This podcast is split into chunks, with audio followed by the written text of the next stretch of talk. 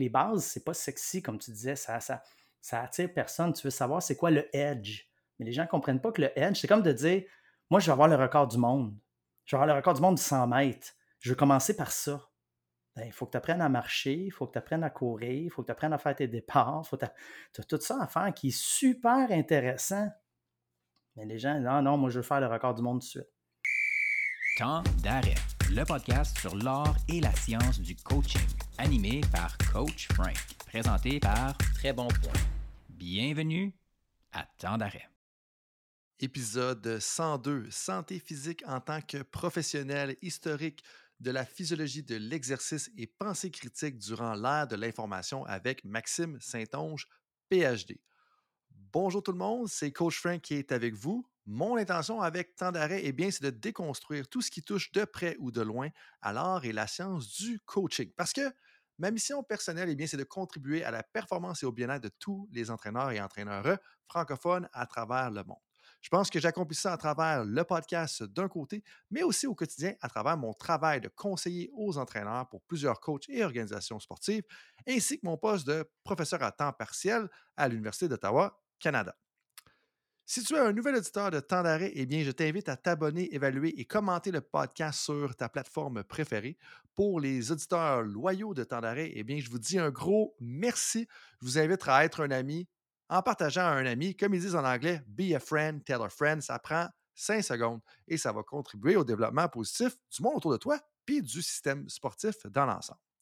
Pour l'épisode d'aujourd'hui, l'épisode 102, si tu es un professionnel ou une professionnelle qui se pose des questions sur ta propre santé physique et l'impact que ça a à long terme sur ta vie, mais aussi ta performance comme professionnel, et que tu te poses des questions sur la surcharge d'informations accessibles sur l'Internet, quand est-ce que je vérifie ce que le monde dit, à qui je fais confiance, eh bien, tu vas adorer cet épisode-là parce qu'on touche à ces deux sujets-là dans l'ordre inversé de ce que j'avais prévu au début de la conversation. C'est-à-dire que au début, on discute des principes de base du conditionnement physique à penser pour ta propre santé à long terme, quelque chose qui est très cher à mes yeux et à mon esprit aujourd'hui. Au milieu, on touche brièvement à ce qui se passe sur la Station spatiale internationale. C'était imprévu. On revient sur Terre par la suite pour parler de la pensée critique et l'importance du dialogue lorsqu'on essaie d'en apprendre davantage. Pour moi, le moment fort a été vraiment quand on parle de l'importance de la capacité aérobique pour être un bon professionnel ou un professionnel durable à travers le temps. Parce que c'est une chose que d'être efficace pendant un an, mais être efficace pendant plusieurs années, pendant une carrière, c'est quelque chose d'autre. Et ça, je pense que c'est un enjeu pour tous les entraîneurs, tous les préparateurs physiques, tous les préparateurs mentaux, préparateurs, préparatrices, bien entendu, ainsi que moi-même. C'est au devant de mon esprit. Et aujourd'hui, je me suis permis de parler de ça parce que mon invité est Maxime Saint-Onge. Maxime Saint-Onge, alias Dr. Kin, est détenteur d'un baccalauréat en activité physique de l'UCAM en 1998, d'une maîtrise en nutrition de l'Université de Montréal en 2003 et titulaire d'un doctorat de l'Université de Montréal en 2009. Ses champs d'intérêt et d'expertise gravitent autour de l'évaluation de la dépense énergétique et de la composition corporelle. Il s'intéresse particulièrement aux facteurs qui influencent la dépense énergétique et qui sous-tend les modifications de cette composition corporelle-là. Maxime est aussi co-auteur de plusieurs publications scientifiques et porte un intérêt tout particulier à la vulgarisation scientifique, ce qui, vous savez, est très important pour moi et qui est d'ailleurs, ce que je vais dire dans les prochaines lignes, la raison de sa présence aujourd'hui. Ça veut dire que généralement, ces articles cherchent à expliquer et démystifier de nombreux mythes en matière d'activité d'entraînement et de nutrition, et vont souvent à contre-courant, c'est-à-dire qu'ils n'hésitent pas à remettre en question les approches traditionnelles afin de tenter de repousser les limites du potentiel humain dans son travail, mais aussi dans ses idées, dans ses pensées et dans ce qu'il va écrire et ce qu'il va dire. Puis ça, pour moi, comme vous le savez, ou pour si vous ne le savez pas, maintenant vous le savez, eh bien, c'est très important parce que je pense qu'il ne faut pas juste faire du réchauffé, il ne faut pas avoir peur de challenger un petit peu le statu quo. Maxime Saint-Onge a d'ailleurs collaboré à de nombreux projets et succès tels que SOS Beauté, une émission télévisée et un livre, les émissions Vivre Plus à RDS et Par-dessus le marché à TVA. Il est également auteur de deux manuels de formation, conférencier passionné et présentateur lors de conférences nationales et internationales portant sur la dépense énergétique, la composition corporelle et l'entraînement. Donc, tout le monde, je pense que ça met bien la table pour une conversation en deux temps, mais qui a été très fluide, soit sur le conditionnement physique et sa santé en tant que professionnel, mais aussi l'importance de la pensée critique. Et là-dessus, je vous dis, comme un de mes humoristes préférés, Sam Breton, bon podcast. À quoi ils devraient porter attention ces temps-ci, un peu dans l'ère des médias? Tu sais, justement, tu en parlais dans tes différents blogs ou dans tes différents articles. Comme c'est quand même particulier l'ère dans laquelle on vit aujourd'hui. surtout quand tu as à transmettre de l'information, là, euh, je pense que n'importe qui qui prépare, n'importe qui, c'est sa job, c'est de transmettre de l'information qui soit comprise. Euh, puis là-dedans, j'inclus les profs, etc. Là. Je pense que c'est vraiment une ère très différente, délicate aussi. Il faut faire un peu plus attention à nos propos. puis aussi, l'autre aspect, je pense, il faut changer comment on, perçoit la transmission d'informations. Ça a toujours été centré sur le, prof ou la personne qui donne l'information. Tout est fait autour de ça. je donne souvent l'exemple de mon père qui a 90 ans passés, qui enseignait dans le temps.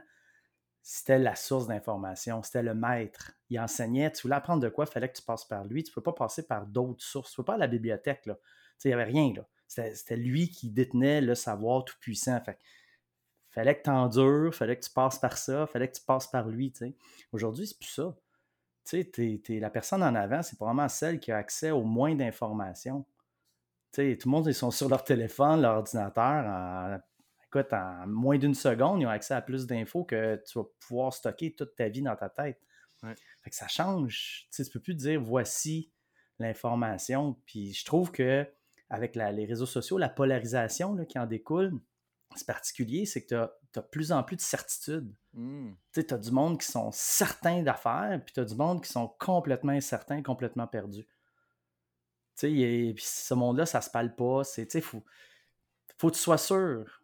Si tu formes quelqu'un, l'information que tu donnes, il faut que tu sois sûr. Il faut que ça soit 100% véridique. Sinon, tu es un pas bon tu interagis avec des gens, tu enseignes aussi. Là. Ben si, tu dis, ben, je ne sais pas en avant, je ne suis pas certain de ça. Je vous dis ça, mais je ne suis pas certain. tu, te mets en tête sur le bio. Là tu risques de perdre la crédibilité. Euh, ouais, il n'est pas bon. Moi, dernière session, je l'ai faite, puis je me suis fait ramasser par euh, deux, trois étudiants qui ont dit il n'est pas capable de répondre à nos questions. Il nous répond avec des questions. Ça n'a pas de bon sens, un prof comme ça. Il devrait savoir les choses. Puis, écoute, c'est de la physiologie de l'exercice, là. Euh, c'est pousser les affaires, là. on peut dire oui, oui peut-être dactine, myosine, mais quand tu commences à lire un peu plus, tu te rends compte, ouais, mais c'est peut-être pas exactement si simple que ça. Tu sais, tu perds toute ta nuance. En tout cas, c'est. je, pense que ça, là, c'est. Pour revenir un peu, là, tu sais, qu'est-ce qui est important, là? Moi, je, pense d'accepter de, de, pas tout savoir, là, puis de, transmettre de l'information, peut-être avec euh, un petit avertissement. Tu sais, de ne pas être super. de pas être trop confiant dans l'information qu'on donne. Hmm. Parce que ça se peut que ce soit pas tout à fait ça. c'est intéressant ce que tu me dis parce qu'il y a plusieurs invités, peut-être dans, on va dire, en, je l'épisode 50 puis 90 en tête, que une des choses que je disais, c'était Hey, c'est vraiment le fun quand cette personne-là, elle est venue parce qu'elle nous disait, ben, tu sais, je posais une question, mettons, ah, qu'est-ce qui est préférable pour éviter les maux de dos en entraînement? On avait un chiropraticien qui était là, qui avait fait qui enseigne à l'université du QTR, tu sais. Puis le, le, point avec ça, c'est qu'il disait, ben, tu sais, ça dépend ça dépend de telle affaire, ça dépend de telle affaire. j'étais comme, mais c'est justement ça qu'on veut encourager puis qu'on veut. Mais l'autre affaire que tu as mentionné un peu dans ton commentaire, qui je trouve intéressant, c'est que, un, en tant que professeur, enseignant, chargé de cours, peu importe, personne qui transmet de l'information, il faut être nuancé dans nos propos parce que c'est clair que c'est plein de nuances de gris.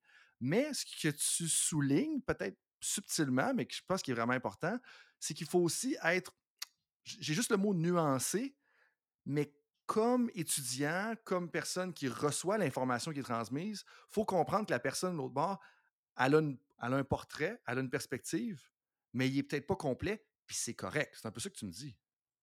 Ben, c'est sûr qu'il n'est pas complet.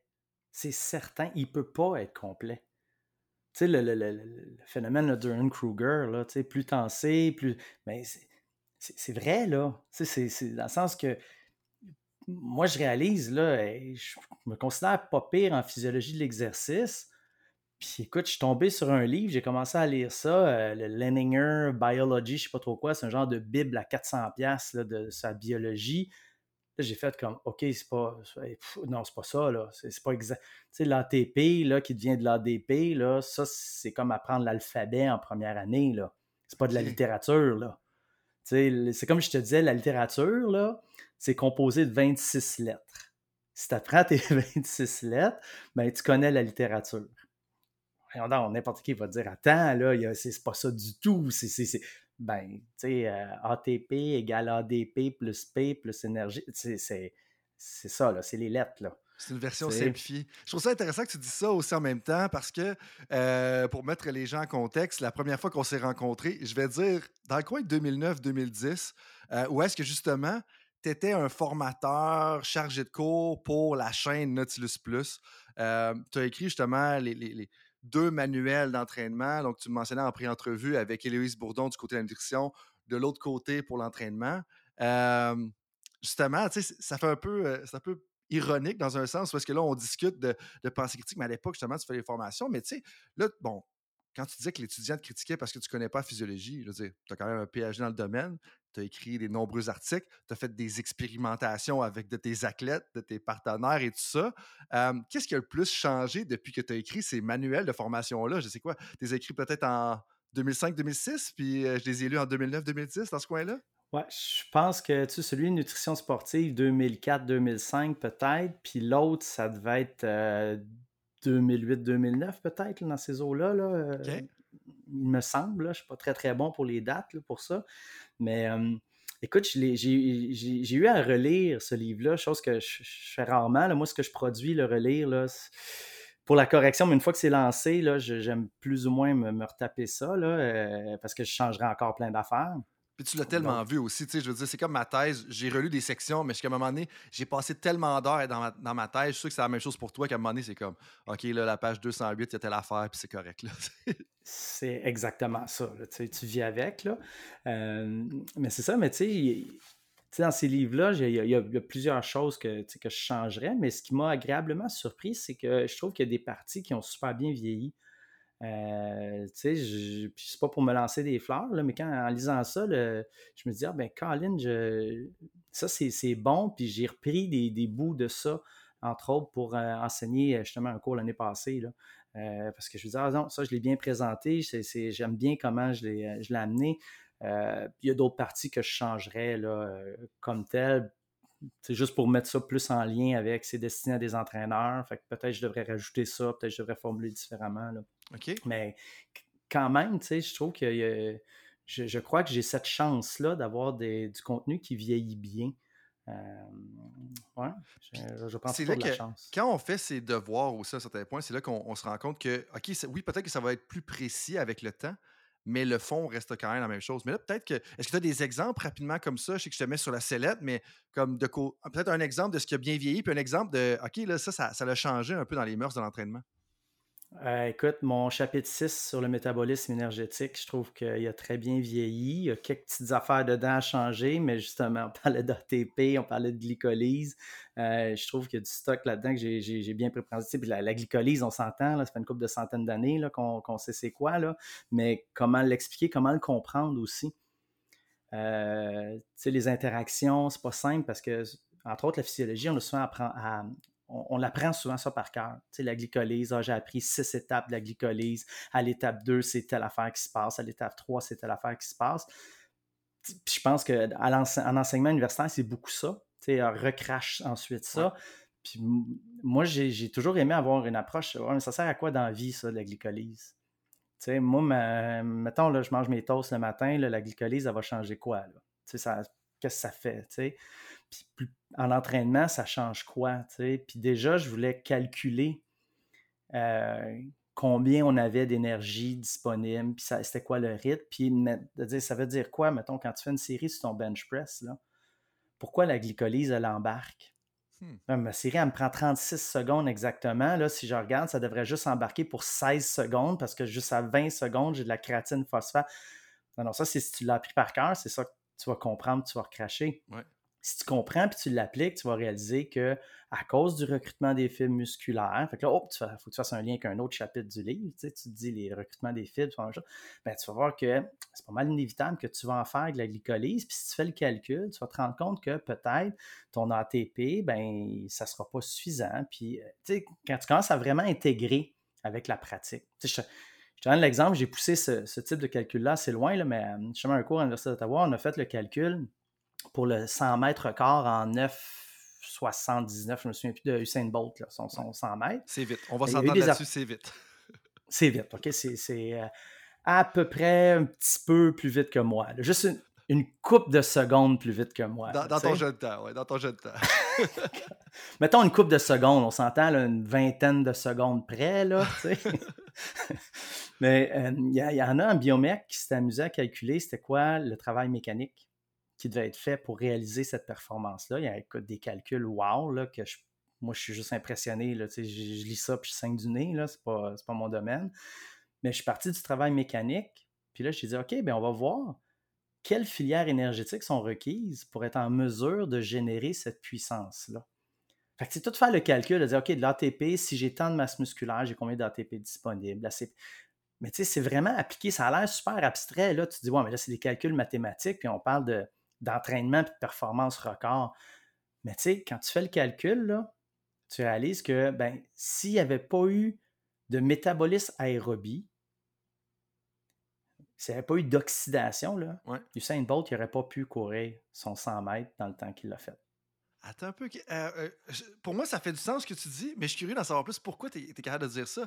Mais parce que c'est fou, parce que. Puis ça, je trouve que, euh, tu sais, dans le cours justement à l'Université d'Ottawa, le cours de coaching 2, on parle du développement des qualités athlétiques dans le contexte sportif. Fait que comme je suis un coach de hockey, je vais rouler un éducatif, je roule mon éducatif, OK, comment est-ce que je vais distribuer mes lignes, mes fils, pour s'assurer que ça soit quand même la bonne qualité énergétique pour pas être tout le temps en aérobie, justement?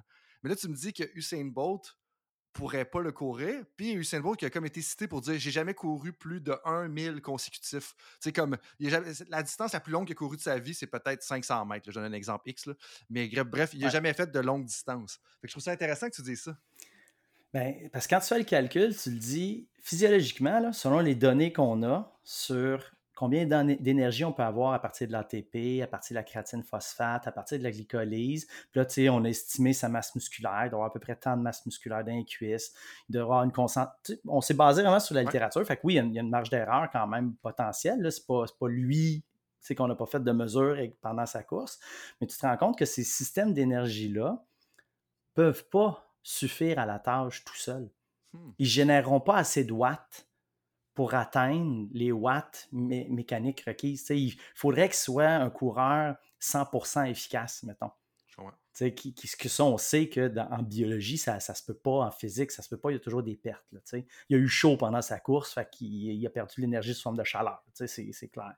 Ben, mais quand tu fais les calculs, tu dis ben, il faut qu'il y ait eu un pourcentage de, ses, de son énergie qui provienne du métabolisme aérobie c'est pas un haut pourcentage. C'est pour ça qu'il n'y a pas besoin d'avoir une capacité aérobie à 50 millilitres euh, par kilogramme de poids par minute. Mais en retenant son souffle tout le long, sans ventiler, il n'y aurait probablement pas eu assez d'oxygène pour faire la job. Intéressant. Puis ça, c'est intéressant parce qu'on des fois, on caricaturise un peu les choses, on les simplifie. Puis ça fait un lien un peu à ce que tu mentionnais au départ, où est-ce qu'on va vouloir agir dans les simplicités, dans les certitudes, mais alors que c'est pas juste ça. Il n'y a rien qui demande juste 100% d'un aspect. Que tu sois en train de faire une course de vélo de 200 km ou que tu sois en train de courir un 100 mètres. Mais là, ça m'amène à deux éléments. Fait qu'on va commencer, là, comme, ben, les gens le savent, comme tu le sais, je, je m'envoie un peu dans la direction où est-ce que ça va par rapport à la conversation. une des raisons pour laquelle tu es là aujourd'hui, puis je voulais que tu sois là, c'est parce que je sais qu'il y a des professionnels. Quand je dis professionnels, je parle on va dire, préparateur mental, préparateur physique, entraîneur, directeur de fédération qui écoutent ça, puis qu'un de leurs enjeux, c'est leur santé personnelle. Parce que maintenir une bonne santé physique, quand tu es un professionnel, je vais dire surchargé, c'est sûr qu'on ne devrait peut-être pas être surchargé, mais bon, ça arrive, hein, comme, comme ils disent en anglais, shit happens. Mais tu sais, une des choses que tu as mentionné dans tes articles, c'est puis là, je ne l'ai pas lu en profondeur parce que je voulais vraiment t'entendre là-dessus. Tu viens de parler de capacité aérobie. Tu as mentionné tout le monde devrait avoir une capacité aérobie à 43 millilitres. Pourquoi? Moi qui est à 49... j'ai 43.5. 43.5, excuse-moi de t'avoir mal cité. Euh, euh, tu peux me taper ses doigts. Hein, en tant que chercheur, on devrait bien citer. Moi, mettons qui est à 49, 50 en ce moment, peut-être même 52 si on est optimiste. Pourquoi on devrait tous être à 43.5? Puis, ça veut dire quoi, ça, pour quelqu'un qui est peut-être moins ferré en physiologie? Ben, tu vois, moi, sur quoi je me suis basé, c'est euh, il existe un peu le, pendant des, guides nutritionnels en nutrition en activité physique, c'est le compendium des activités physiques. Euh, dans le fond, le registre avec ils mettent une intensité pour certaines activités. si tu fais du ménage euh, en déplaçant des objets légers, ça va représenter telle intensité. Les autres, ils mettent ça en mètres, donc en équivalent métabolique. Tu en as une couple de centaines d'activités euh, qui sont listées là-dedans. moi, ce que j'ai fait, ben, j'ai regardé les activités du quotidien. Qu'est-ce que tu vas faire, justement? Du ménage, monter des marches d'escalier, etc. Ça représente à peu près quelle intensité? Puis je me suis dit, ça, dans la vie, si tu veux que ça soit correct pour toi, mais ben, il faut que ça soit facile. Le facile, ben, il faudrait que ça soit inférieur à 50% de ta capacité aérobie, certains, certains. Parce que d'habitude, là, c'est un, peu un cut-off. Quand tu commences à, faire une activité à 50% de ta VO2, tu sais que tu fais une activité. Là, tu, sais, tu es conscient que tu fais un effort. Certaines personnes le trouvent plus dur que d'autres, mais tu n'es pas en train de relaxer, je prends une marche en forêt puis je suis tranquille. Tu sais, que oui, je suis dans la forêt, c'est le fun, j'aime ça, mais tu sais, je fais, de l'activité. Fait que je me suis dit, si la moyenne des activités représente à peu près, euh, mettons, je ne sais pas, l'équivalent de 20, 24 millilitres d'oxygène, avec ça, tu en englobes pas mal. Ben, si tu es deux fois au-dessus de ça, toutes ces activités-là vont être faciles pour toi ça va être en bas de 50% de tes capacités. puis en même temps, il y avait une, optique aussi d'utilisation de substrat énergétique. Plus les choses que tu fais représentent un faible pourcentage de ta capacité aérobie, plus le carburant que tu vas pouvoir utiliser, c'est du gras. Quelqu'un qui veut augmenter son, son niveau d'activité physique puis qui veut brûler plus de gras, ben, si sa capacité aérobie est à 43, 44, 45, ben, la majorité des activités qui sont à, sa disposition en Amérique du Nord dans son quotidien, ben, vont faire en sorte qu'il va maximiser son utilisation de substrat tout en trouvant ça facile. Et ça fait en sorte qu'il génère moins de fatigue aussi. Uh-huh. Est-ce que tu as inclus le facteur enfant là-dedans? Parce que j'ai l'impression que sans enfant, tu es peut-être à 43, mais avec enfant, tu es peut-être à 50. Ouais, ça, écoute, ça, dépend. Je me suis penché là-dessus. Ben, on est des enfants à peu près du même âge, là, mais je me, je me suis penché là-dessus, moi, entre autres, les premières fois que je suis allé au parc.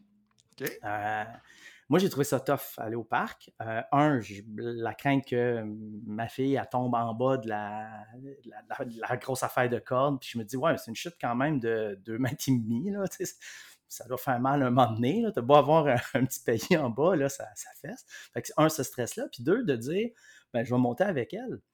Puis de réaliser que grimper, c'était pas comme dans le temps.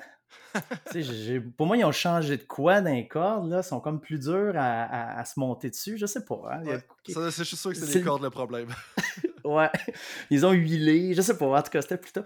Mais j'ai réalisé que ouf, c'est tough. Puis euh, aller au parc avec ma fille, j'ai trouvé ça euh, fatigant. Puis en haut, justement, de l'espèce de structure pour grimper, j'ai regardé dans le parc, puis il y avait un autre papa qui courait après son, petit gars, puis tous les autres, euh, papa, maman, etc., qui étaient là, ils étaient assis sur les structures, sur les bancs, puis ils étaient sur leur téléphone ou ils regardaient leur enfant. Fait que je me suis dit, ben, l'autre papa qui courait après son kid, puis moi, on fait un effort, donc on va probablement modifier notre condition physique. Les autres, c'est du temps assis. Donc, ils vont augmenter leur risque de mortalité précoce, toutes causes confondues, parce qu'ils accumulent du temps assis. Les enfants, je pense que ça peut aller d'un bord ou l'autre, ça dépend comment tu, exprimes ton rôle de parent. Oui, oui, oui. ben là, moi, dans mon cas, c'était dans le but d'être un parent engagé parce que je reviens d'une fin de semaine toute seule avec mes trois filles pendant trois jours ou deux jours et demi pour être véridique dans mes faits. Puis euh, je veux dire que ça, ça tire de l'énergie quand même. il y a eu de l'aide à gauche et à droite, mais ça tire de l'énergie. Puis ça, pour moi, je trouvais que c'était important d'en parler parce que je sais que tu touches beaucoup à la santé physique, à la santé physique des individus, depuis qu'on s'est connus, même à l'époque, justement en 2009-2010.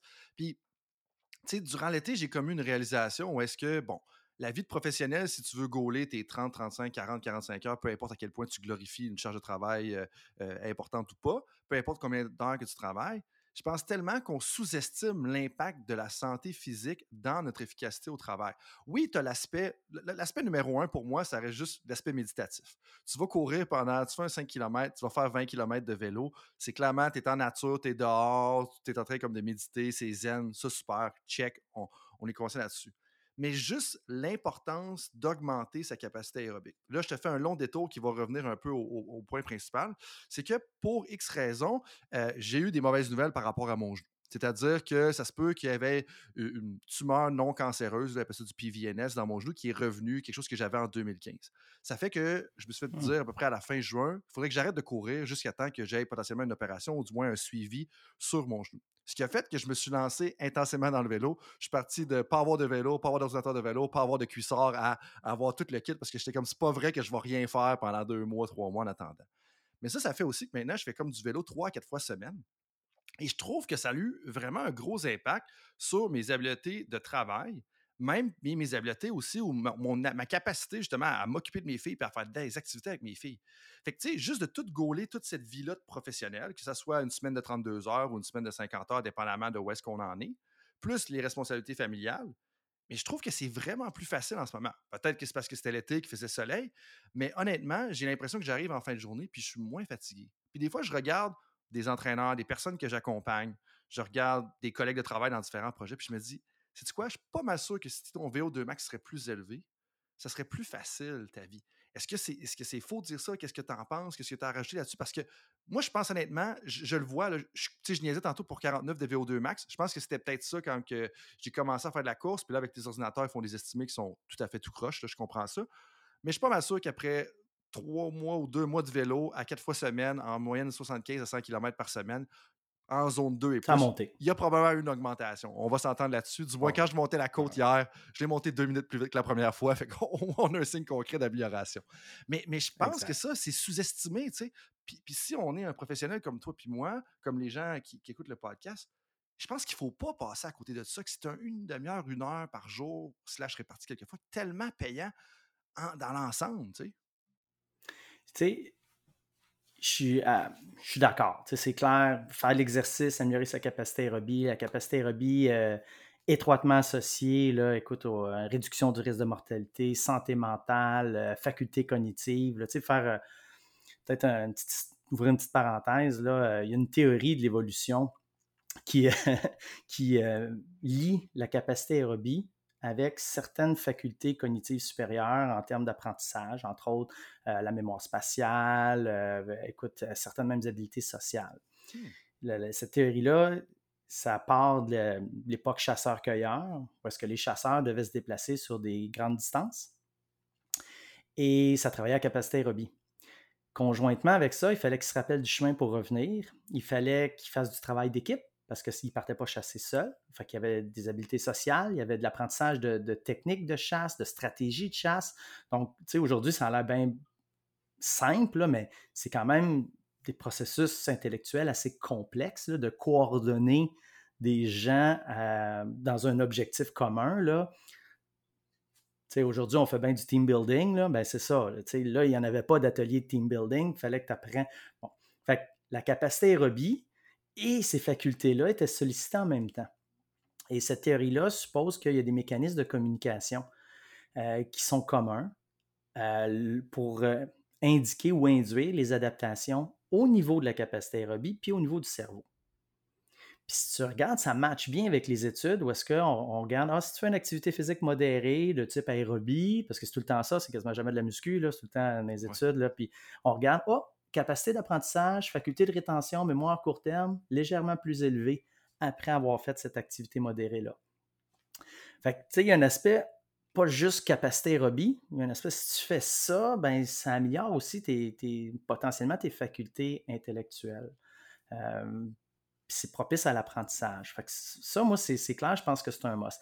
La réalité étant, c'est pas tout le monde qui peut faire ça. C'est pas tout le monde non plus dans sa balance décisionnelle que ils vont dire, ben moi, avoir un 5-10 de capacité d'apprentissage de plus, j'aimerais ça le prendre, mais ça ne vaut pas le 35 minutes de BC avant parce que je n'ai pas le temps, je vais me booker un rendez-vous à la place. Mm-hmm. c'est correct aussi. Euh, moi, je pense que les professionnels qui sont bien occupés, là, puis n'importe qui qui est bien occupé, la priorité numéro un, c'est réduire la sédentarité. Parce que ça, ça tue je, je, vais y aller avec un exemple boiteux, là, mais c'est comme je te disais, plus tu travailles, plus tu vas fumer des cigarettes. Là, tu vas me dire, pas trop bon pour la santé, je suis pas sûr, parce que c'est clair pour toi, la cigarette, écoute, tu regardes un paquet, tu sais, c'est pas bon. Là. Mais être assis, ça augmente aussi ton risque de mortalité précoce, toutes causes confondues. Tu sais, la sédentarité, c'est la quatrième cause de mortalité mondiale. Ça, c'est problématique parce que le travail qu'on a, c'est très souvent sédentaire, même dans le domaine du sport. Tu sais, si tu regardes les entraîneurs, ben, ils vont être assis à faire un programme euh, sur l'ordinateur, etc., planifié. Bon, écoute, ils ne sont pas en train de jogger à côté de leur athlète. Mmh c'est rare.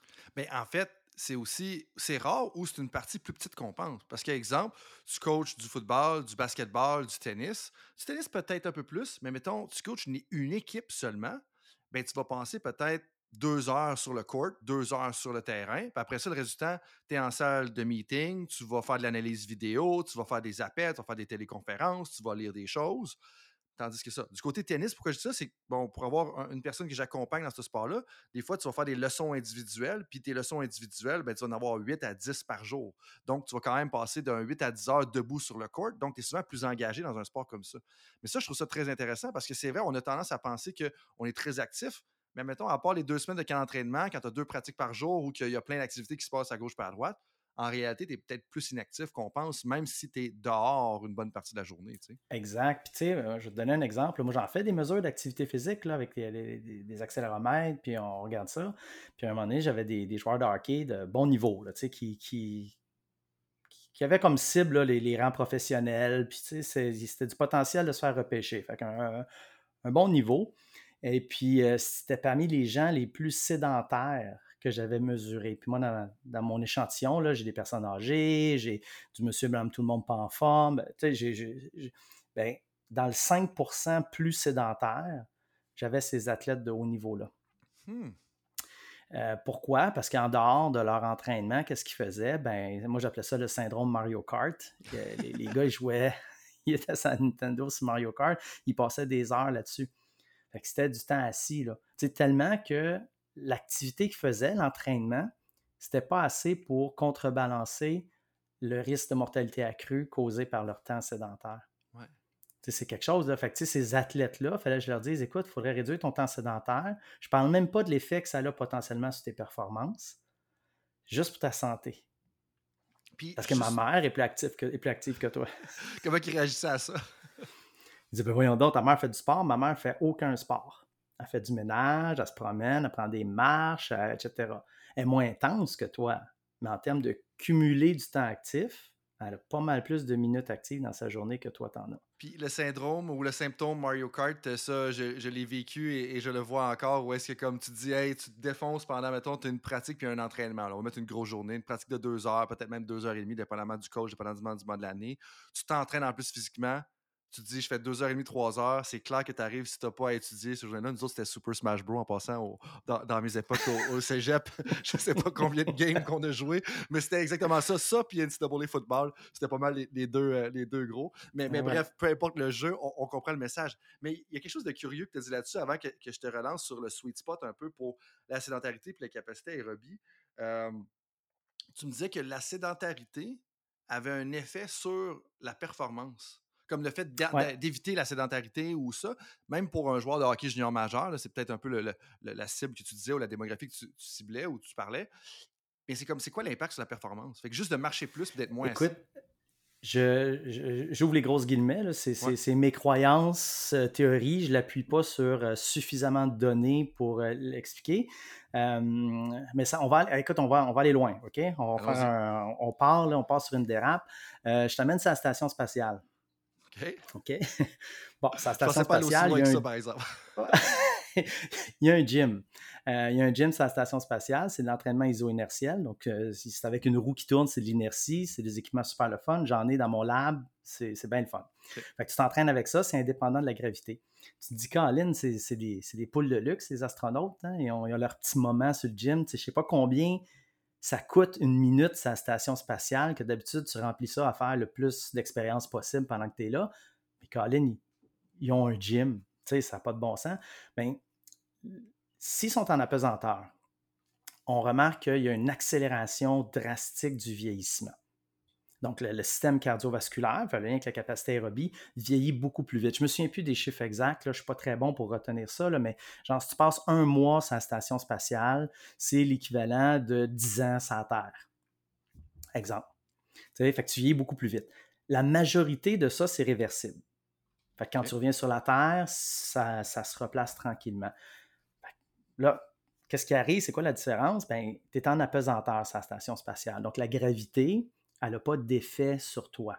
Et ça, ça accélère le processus de vieillissement. Tu ta pression artérielle, le battement du cœur, la densité osseuse, les muscles qui ne travaillent pas de la même façon en apesanteur. Quand tu reviens sur Terre, là, il y a de la gravité. Mais il semblerait que lorsqu'on est assis, on ne gère pas la gravité de la même façon. Donc, le système nerveux n'est pas activé de la même façon parce qu'il a pas à nous stabiliser autant dans l'espace. Es assis sur une chaise avec un dossier, ce n'est pas du tout la même chose en termes d'activité du système nerveux. Puis, si tu es assis, entre autres, il y a une compression des muscles. Puis on se rend compte que le muscle, c'est un organe qui est extrêmement plastique, extrêmement malléable, qui s'adapte beaucoup, mais qui ne gère pas très bien la compression prolongée ça l'affecte beaucoup parce que ça réduit son oxygénation, ça réduit l'afflux sanguin. Donc, il y a moins d'acides aminés qui rentrent, il y a moins de nutriments, il y a moins, etc. Si tu as besoin de récupérer, tu as besoin d'augmenter le taux d'oxygène du muscle, d'augmenter l'apport en nutriments, d'évacuer les métabolites puis les choses que tu n'as plus besoin pour les recycler ailleurs. Plus tu passes de temps assis, moins tu fais ça dans tes membres inférieurs. Moi, un sport que les membres inférieurs n'ont pas un rôle prédominant. Il y en a. Mais on s'entend que la majorité des sports, ta plateforme de support est super importante. Puis là, ben, tu, tu ralentis le processus de récupération des membres inférieurs. Et donc, sur, dans, la, dans la Station spatiale internationale, ils ont ce gym-là pour justement contrecarrer ça, puis minimiser le vieillissement? Ils sont pas capables en passant. Ils sont pas capables. Ils sont pas... C'est un des plus gros défis qu'on a pour se rendre sur Mars. Arriver sur Mars, là, fort probablement que euh, le, temps de trajet, qui risque d'être plusieurs mois, si je ne me trompe pas, si, tu as des astrophysiciens à l'écoute, euh, ils pourront euh, commenter là-dessus, mais tu en as pour un bout là, à faire le chemin. ce qui risque d'arriver, c'est qu'on ne sera pas capable de soutenir la gravité rendue sur Mars. Ah. On va être trop déconditionné. On ne sera plus assez en forme. Et c'est là qu'on arrive là, dans les vaisseaux spatials où est-ce que là, faudrait quasiment qu'il y ait une force centrifuge là, pour justement comme simuler une gravité que tu as à combattre pendant le trajet. Puis là, je ne me rappelle plus on est dans quel film, là, mais euh, en tout cas, bref, euh, euh, je, comprends ce que tu disais. Ah, super intéressant. C'est 24 heures sur 24 en apesanteur, en absence de gravité. Fait que c'est pas vrai qu'avec une heure de gym, tu vas compenser 23 heures d'absence de gravité. Et ce, pendant 30 jours par mois. Là. Et, et là, c'est tout à fait intéressant, mais si je nous ramène sur Terre, littéralement, comme c'est quoi le sweet spot de sédentarité, justement, que nos entraîneurs, nos préparateurs physiques, nos préparateurs mentaux devraient chercher? Ou en fait, je change mon expression. Ce que j'aime beaucoup, l'expression anglaise, je la maîtrise bien, je vais la dire, c'est le minimum effective dose, donc la dose efficace minimale, traduction boiteuse.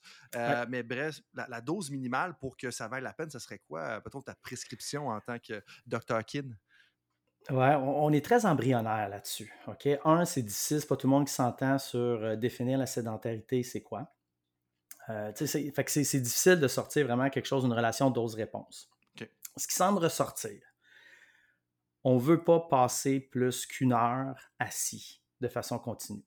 Hmm. Ça, là, ça semble pour l'instant. Fait que tu veux briser chaque heure de temps assis, tu veux changer de posture. Ce qui semble intéressant, là, c'est les transitions de posture. Fait que c'est pas d'arriver et de dire, moi, je me suis acheté un, tapis roulant euh, sous table, là, un mini tapis roulant, j'ai le bureau surélevé, je fais un chiffre de 8 heures, je vais marcher pendant 8 heures. Non, c'est pas ça. tu vas t'épuiser, ça marche pas, hein, tu vas avoir le mal de mer, c'est presque sûr à travailler en faisant ça. ça... Écoute, c'est pas ça. Ton tapis, tu vas le prendre, euh, tu vas faire, mettons, 45 minutes assis, puis après ça, ben, tu vas te lever, tu vas prendre ton tapis, tu vas continuer un 15 minutes, 10 minutes peut-être, euh, sur le tapis à marcher puis à, taper ou juste être debout. Euh, moi, j'ai un bureau assis debout, puis je ne suis pas comme Ah ben moi, je suis bon, là. C'est pas ça du tout, mais mon bureau s'élève, j'ai une chaise de bar pour m'asseoir dessus qui n'est pas très confortable. J'ai payé ça pas cher volontairement pour pas qu'elle soit confortable, pour qu'après 30-40 minutes, je sois pas bien dessus. Parce que moi, c'est mon cue. Je suis en train de travailler, je suis concentré moment donné, j'ai les fesses qui me font mal. Là, c'est comme, oh, OK, je sors de ma bulle, je me lève, je tasse mon banc, puis là, je travaille debout. J'ai un autre espèce de tabouret instable où est-ce que je peux l'accoter, je l'ai pour mourir. Ben, je vais m'accoter dessus 10-15 minutes, je suis tanné, je vais le tasser, je vais me rasseoir. Mais c'est des choses qui me forcent à le faire parce que, ouch, ah, je suis pas bien, j'aime pas ça, puis Colin, puis. Fait c'est ces transitions-là, je pense, qui sont très importantes et qui sont faisables. Ben, tout à fait. Bravo pour ta discipline parce que de prendre ces chaises-là volontairement qui sont inconfortables, tu sais, je veux dire, tout notre instinct nous amène à aller vers le confort. Là, on s'entend là-dessus. Puis je trouve ça très intéressant ton point parce que dans, un de mes, des cercles intimes, un de mes amis, c'est un, un, docteur, je veux dire, euh, en médecine sportive slash urgence, et puis qui a un gros intérêt pour la longévité. Puis là, j'y parlais parce qu'il y a un autre de mes amis qui a fait un, un, PhD en physiothérapie, puis il m'avait parlé justement du fait que la sédentarité, c'est problématique. Puis son constat à lui, c'était que la moitié de la journée, tu veux pas, tu veux passer la moitié de la journée debout, pas la moitié de la journée assis. Mais là, je te ramène à mon autre ami euh, en médecine sportive, médecine à long terme. Il me disait Je suis pas sûr, Frank, que c'est aussi simple que ça. De dire que, comme, ah, ben, tu as fait quatre heures debout pendant ta demi-journée, que c'est bon. Et là, ça me ramène à toi parce que lui, ce qu'il disait, c'est probablement qu'il faut que tu changes de position de façon régulière parce que, veux, veux pas, si tu restes dans la même position, que tu sois un cycliste assis sur un vélo à faire une étape du Tour de France pendant cinq heures, ou sédentaire assis à travailler au bureau, ou debout tout le temps, tu restes dans la même posture, tu crées des raccourcissements, tu crées de l'irritation, peu importe. C'est un peu ça que tu me dis. Exactement. Fait que si tu veux faire des transitions, tu sais, c'est ton différents poisons à petite dose. c'est un petit peu ça. Pas de dose massive de n'importe quoi. Là. Euh, je dis toujours en blague, trop d'eau, ça tue, tu te noies. Tu sais, c'est. fait que dose tes affaires. je pense que c'est ça. Puis l'autre aspect qu'on oublie souvent, c'est que ces recommandations-là, ben, c'est tributaire de la condition physique de la personne. Quelqu'un qui est moins en forme va être capable de soutenir un temps debout moins élevé que quelqu'un qui est plus en mmh. forme. Fait qu'il faut tenir compte de ça aussi, les capacités de la personne. je ne sais pas si euh, dans le temps, en formation, je, donnais cet exemple-là, mais moi, en gestion de poids, au début de ma carrière, j'ai fait des erreurs monumentales. Je suis sûr qu'aujourd'hui, j'en fais encore, mais dans 10 ans, je dirais. Euh, je faisais des erreurs monumentales, mais euh, je demandais, par exemple, moi, je suis un partisan de l'activité physique plus que de l'exercice. L'exercice, je trouve ça bien bon, mais c'est dur pour la majorité des gens.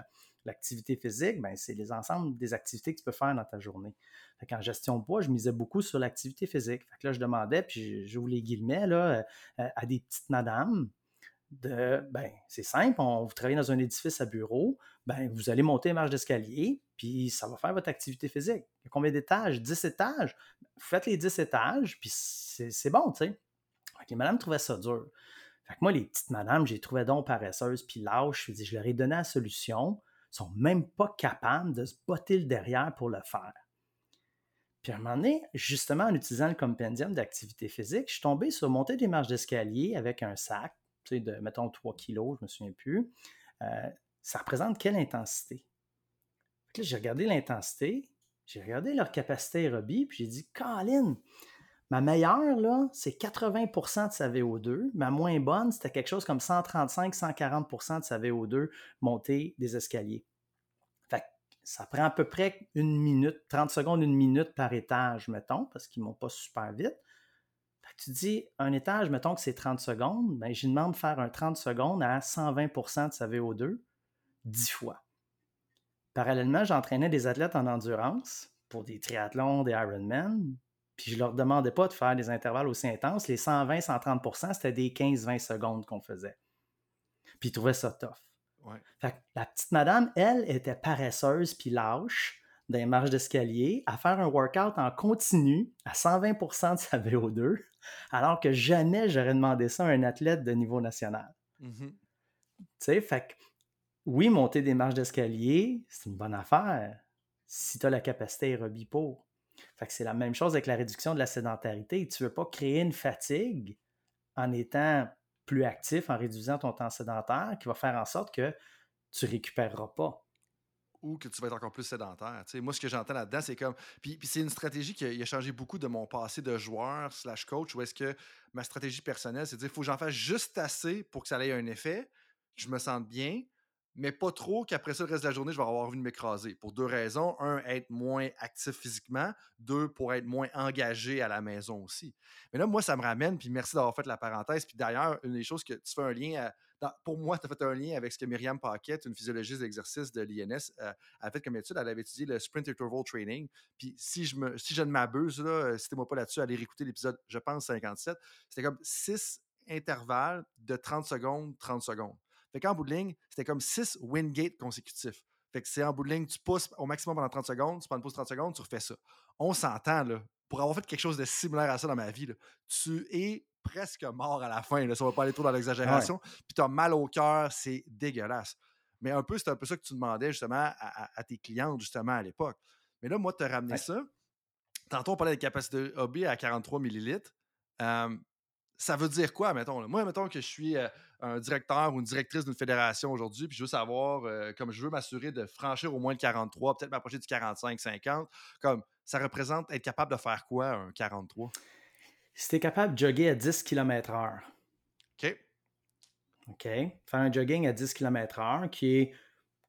Écoute, si tu as des athlètes qui écoutent, ils vont dire c'est même pas un warm-up. Euh, moi, 10 km/h, quand je suis en forme, c'est à peu près la vitesse que je peux tenir sur un demi-marathon.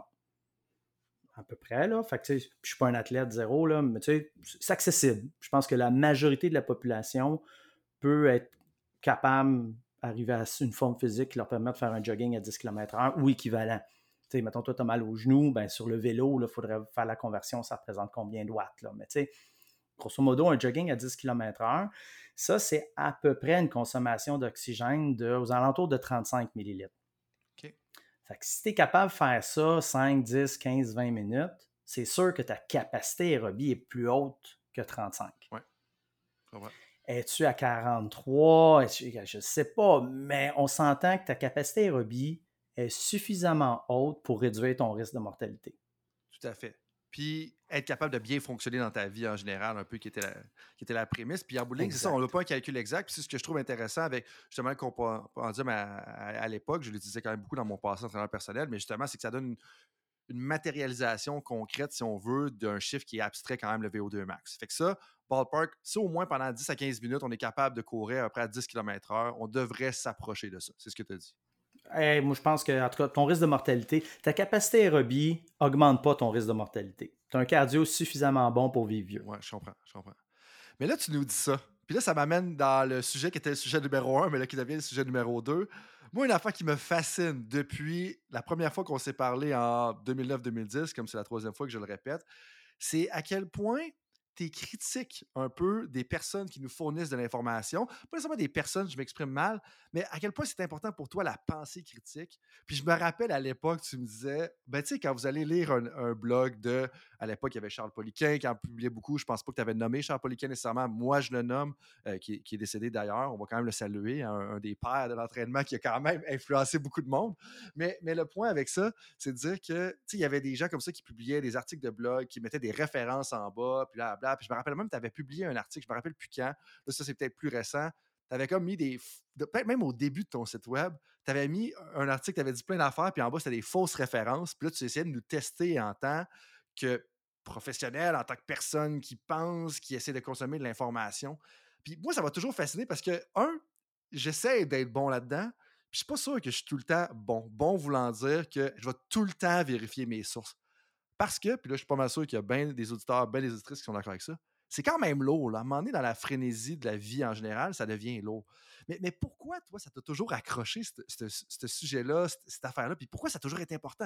Parce que je me rappelle, depuis la, première convo, ça a toujours été très présent dans ton discours. Oui.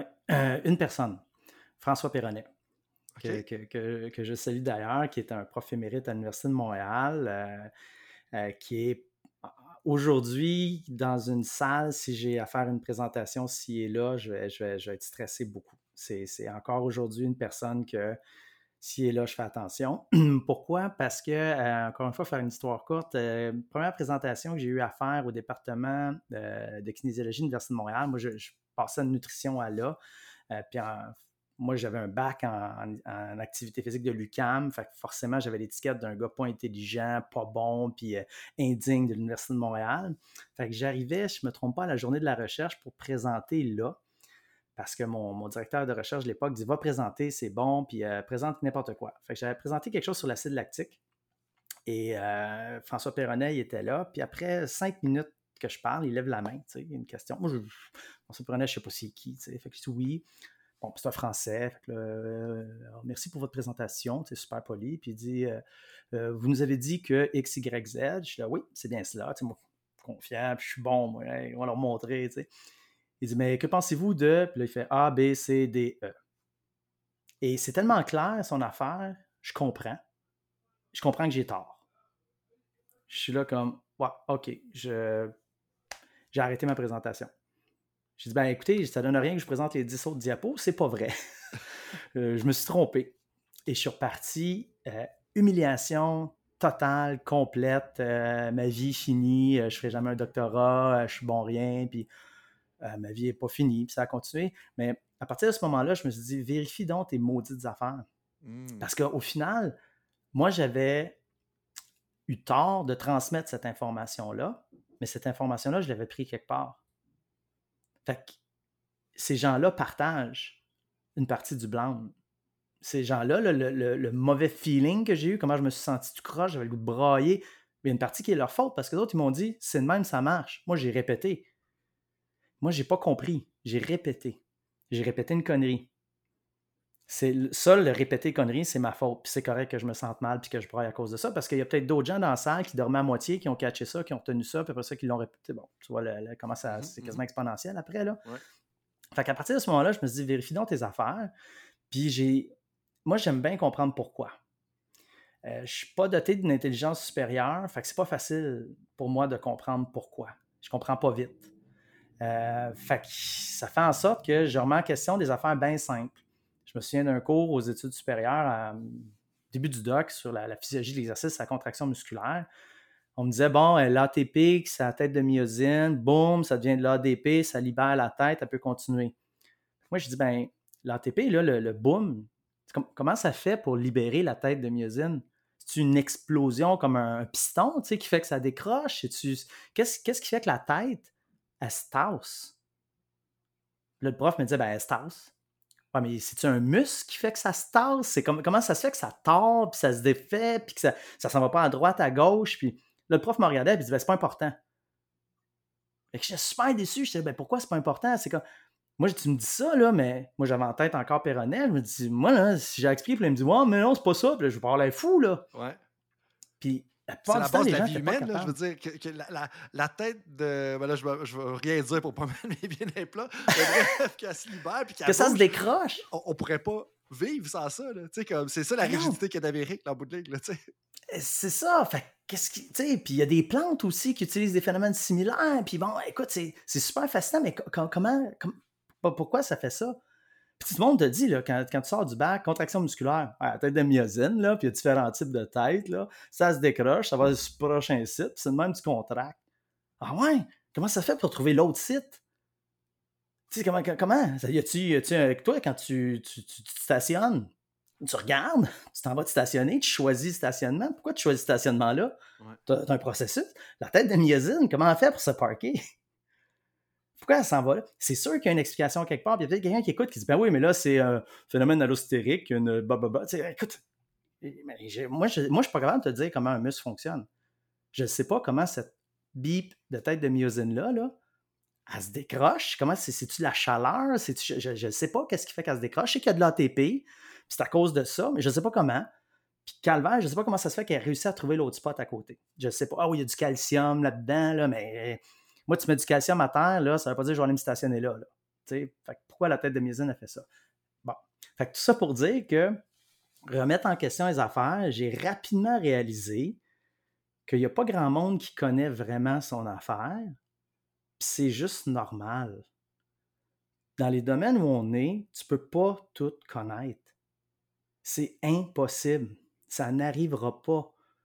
Tu peux tu peux reconnaître quelque chose, tu peux être conscient d'un concept, mais vraiment maîtriser ça, moi, je ne je, je, le crois pas.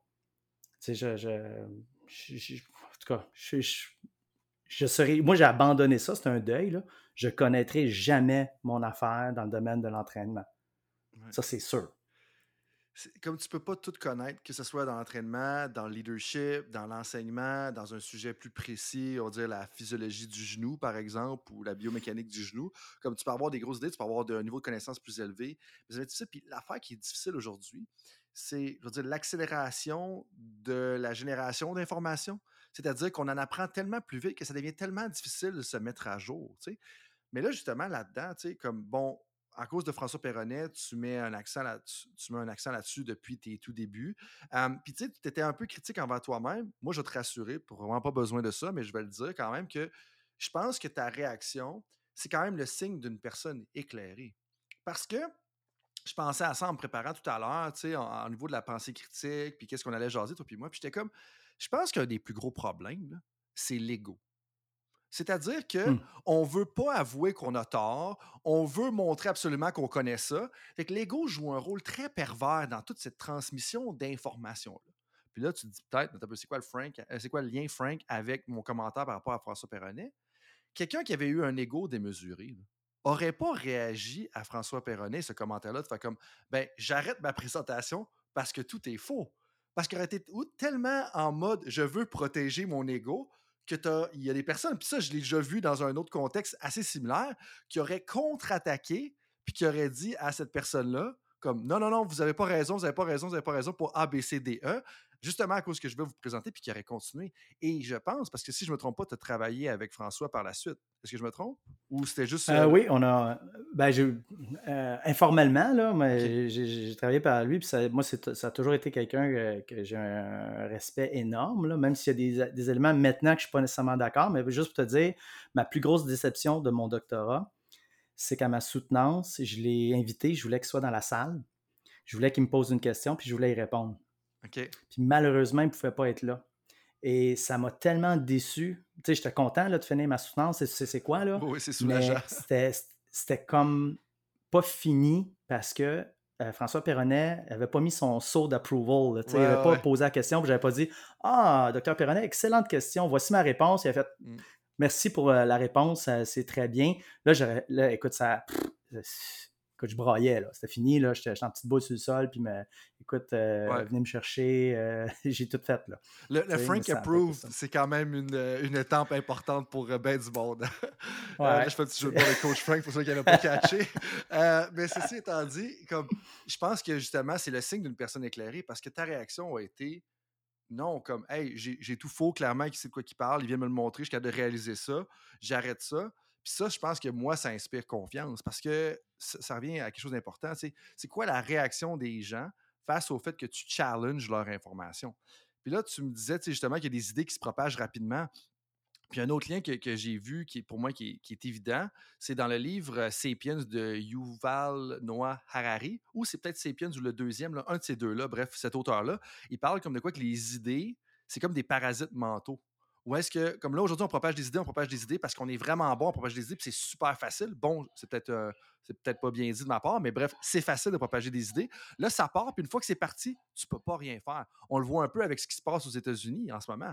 Tu sais, où est-ce qu'il y a une idée qui a été propagée, qu'elle est fausse ou vraie, avec euh, des guillemets, ben comme après ça, ça se propage. Et puis là, comme ça devient vraiment difficile à arrêter. Puis c'est là, je pense que dans les mœurs du coaching, de l'entraînement, n'importe qui peut mettre n'importe quoi n'importe où. Et là, il y a une idée qui est partie et après ça, tu n'as plus le contrôle. Pas qu'on devrait contrôler les idées nécessairement, mais ça devient problématique parce que là, l'idée, elle est partie de ce qui était peut-être faux à la base. Oui, très, écoute, euh, très bon commentaire, très bonne référence. Là, c'est, euh, je suis impressionné. Euh, pas obligé d'en mettre je te dirais deux choses là-dessus. La première, je pense, notre conception du savoir, elle, a, elle, a, changé c'est rendu en bon ou mauvais ou vrai ou faux. Hmm. Mais la science, ça ne fonctionne pas comme ça. La, science, c'est des probabilités. On a découvert ça, c'est arrivé dans notre expérience qu'on a réussi à observer ça. Les probabilités sont que ça devrait se reproduire. Mais ça se peut que ça ne se reproduise pas puis que ça soit vrai aussi. Mm-hmm. Fait le vrai et le faux peuvent exister, puis ils existent toujours en science. C'est jamais 100% de certitude. Tu vois? Fait que nous, en recevant l'information, systématiquement, on a un prisme et on regarde, c'est vrai ou c'est pas vrai? Alors que ça peut être les deux. Pas besoin de faire de physique quantique. Les deux peuvent être vrais, les deux peuvent être faux. Fait que déjà là, ça change comment tu approches la, discussion avec quelqu'un. Tu sais, moi, quelqu'un me dit euh, écoute, euh, les diètes, euh, c'est pas bon. OK, pourquoi? Parce que ça fait pas perdre de poids. Ben, moi, je veux dire, c'est vrai, ça se peut que faire une diète, ça fasse pas perdre de poids pour certaines personnes, mais ça se peut aussi que ça en fasse perdre. Les deux se peuvent. Fait qu'il faut regarder d'autres choses pour déterminer si c'est bon ou pas bon, ou pourquoi ça marche, pourquoi ça marche pas, etc. moi, je l'approche comme ça, pas en disant T'as tort, j'ai raison. Mmh Parce que les deux, on peut avoir tort ou raison, tu sais, en même temps. Fait que l'autre affaire, deuxième point, c'est qu'il n'y a plus de dialogue. Il n'y a plus de communication qui se passe. On ne peut plus échanger. le nombre de fois que je me fais exclure d'un groupe Facebook ou de, de, followers Instagram parce que j'ai posé une question. Je, pose une question euh, à la personne, dis ben, tu as affirmé telle affaire, euh, j'aimerais ça te, revenir, j'aimerais ça euh, poser quelques questions là-dessus. Puis la personne, ben, elle se sent tout de suite attaquée.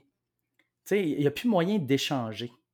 Et moi, c'est ça qui me, qui me fait de quoi? ben, on ne peut plus remettre en question quelque chose sans que euh, la personne se sente attaquée, puis on ne peut pas avoir un dialogue. je pense que ce point-là, c'est très important justement entre les penseurs, influenceurs, chercheurs, les personnes qui vont transmettre de l'information. Du côté des professionnels, moi, je, suis un peu dans les deux, où est-ce que oui, je transmets l'information à travers temps d'arrêt, mes cours, mes formations, mes conseils. On le fait aussi avec, avec très bons points.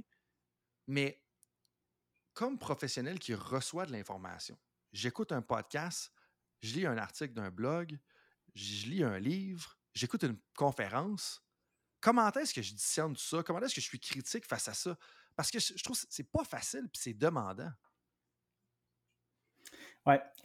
Tu sais, moi, l'approche que j'ai, que j'aime bien, puis c'est libre aux gens de l'essayer, c'est que de plus en plus, j'essaie de trouver le contraire quand quelqu'un va dire que telle chose, euh, ça promouvoit la perte de poids, ben, je vais essayer d'aller trouver l'information contraire. Donc, euh, les détracteurs de cette source d'information-là, qu'est-ce qu'ils disent? C'est quoi leur argument? Et si je suis capable de comprendre les deux camps, je suis capable, de comprendre qu'est-ce qui fait que telle intervention fonctionne, puis si je suis capable de comprendre ceux qui disent non, non, non, c'est pas bon à cause de telle, telle affaire, si je suis capable de comprendre pourquoi, ben là, je peux mieux discerner. Fait que c'est un, effet contraste un peu que j'ai que je trouve intéressant. Fait qu'en faisant ça, moi, je trouve qu'on arrive quand même assez bien à, se faire une tête sur, les choses. Mais c'est sûr ça prend du temps. Puis je pense que c'est le, prix à payer pour avoir accès à autant d'informations. Est-ce qu'on devrait vérifier toutes les références? Comme exemple, on a un, podcast, on lit un article, il y a trois références en bas. On devrait-tu prendre le temps d'aller vérifier toutes les références? Ben, moi, je vois ça différemment. Euh, moi, j'ai beaucoup de difficultés, mettons, à lire un article scientifique parce que je vais lire l'introduction, puis là, il va citer une référence. Je vais dire, ah, ça m'intéresse. Je vais aller voir la référence tout de suite. Je vais commencer à lire l'autre article. Il va y avoir une référence. Tu sais, fait que moi, je ne le vois pas comme un processus de vérification, mais je vois plus ça comme processus. Hey, ça, ça m'intéresse. Je vais essayer d'en savoir plus. Puis, ben, je vais aller voir. Puis ça t'amène des belles découvertes. Tu, tu te rends compte que c'est pas tout le monde qui comprend la même chose mmh. que toi d'une même référence. Ça, c'est vrai. Euh, je, te donne un exemple classique. Là. Euh, puis les gens, quand je donne, cet exemple-là, les gens me disent que, voyons donc, je capote un peu, puis euh, moi, je trouve pas, mais c'est ça. Mais on, parlait, par exemple, de.